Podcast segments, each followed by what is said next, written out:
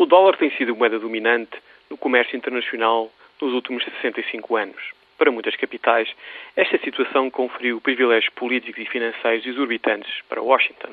A crise do ano passado levou muita gente nas principais praças financeiras mundiais e nos gabinetes governamentais a concluir que os Estados Unidos abusaram da sua posição dominante no sistema financeiro internacional. Para outros, Washington não só abusou, como foi a principal responsável pela extraordinária instabilidade financeira que se viveu na altura.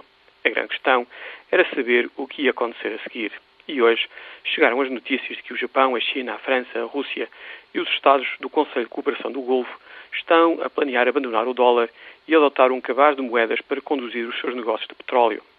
Esta transição, com enormes implicações financeiras e políticas, terá lugar até 2018. Porquê 2018 se o problema da credibilidade do dólar parece ser tão agudo para alguns países? A resposta está na extraordinária quantidade de títulos do Tesouro americano nas mãos de Pequim. A China não pode pura e simplesmente desfazer-se rapidamente destes investimentos sem criar um enorme problema político e financeiro. E depois, claro, resta saber se a China vai ou não continuar a manipular o valor da sua moeda.